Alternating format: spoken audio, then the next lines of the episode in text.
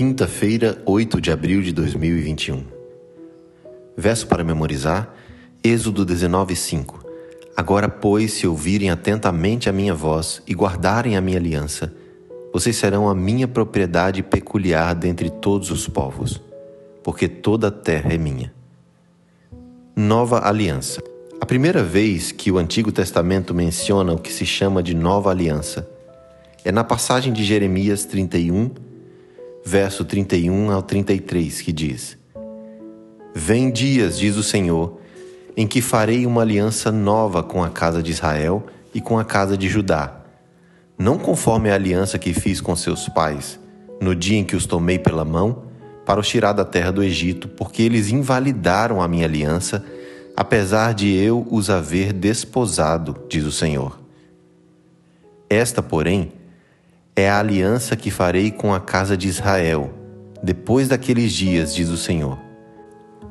Porei a minha lei no seu interior e a escreverei no seu coração eu serei o seu Deus e eles serão o meu povo.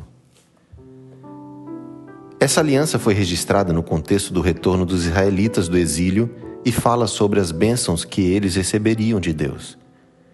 Novamente, como em todas as outras, Deus foi o responsável por iniciar a aliança, e ele a cumpriria por sua graça. Observe também a linguagem usada nesse texto. Deus se referiu a si mesmo como um esposo para o povo.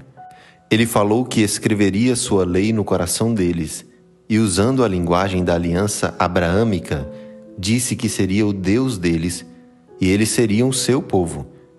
Portanto, como antes, a aliança não era apenas um acordo legalmente obrigatório, como nos tribunais de hoje, mas tratava de algo mais. Compare o que dizem os textos de Jeremias 31, 33 com Êxodo 6, versículo 7. Em Êxodo, Deus fala: Tomar-vos-ei por meu povo e serei vosso Deus, e sabereis que eu sou o Senhor vosso Deus que vos tiro de debaixo das cargas do Egito. Em Jeremias ele diz: Esta, porém, é a aliança que farei com a casa de Israel, depois daqueles dias, diz o Senhor.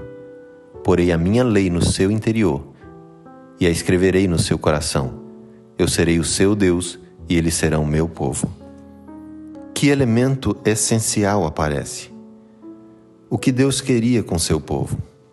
Resposta: Deus queria ter um relacionamento especial com seu povo.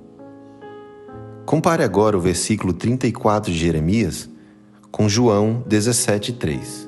Em João 17, versículo 3, a Bíblia fala: E a vida eterna é esta, que te conheçam a ti, o único Deus verdadeiro, e a Jesus Cristo a quem enviaste. Em Jeremias 31, 34, a palavra do Senhor diz: Não ensinará alguém mais a seu próximo, nem alguém ao seu irmão, dizendo: Conhecei ao Senhor, porque todos me conhecerão, desde o menor deles até o maior, diz o Senhor. Pois lhe perdoarei a sua maldade e nunca mais me lembrarei dos seus pecados. Qual é a principal ação do Senhor que estabelece o fundamento para esse relacionamento? Em Jeremias 31, verso 31 a 34, vemos os elementos da graça e da obediência, como nas alianças anteriores. Deus perdoaria os pecados do povo, entraria em um relacionamento com ele e lhe concederia sua graça. Como resultado, o povo simplesmente o obedeceria, não de maneira mecânica nem por hábito, mas puramente porque o conhecia, porque o amava e porque desejava servi-lo. Essa é a essência do relacionamento da aliança que o Senhor buscava com seu povo. Como você entende a ideia de escrever a lei em nosso coração? Isso implica que a lei se torna subjetiva e pessoal algo a ser interpretado e aplicado de acordo com as inclinações individuais do nosso coração? Ou isso significa outra coisa?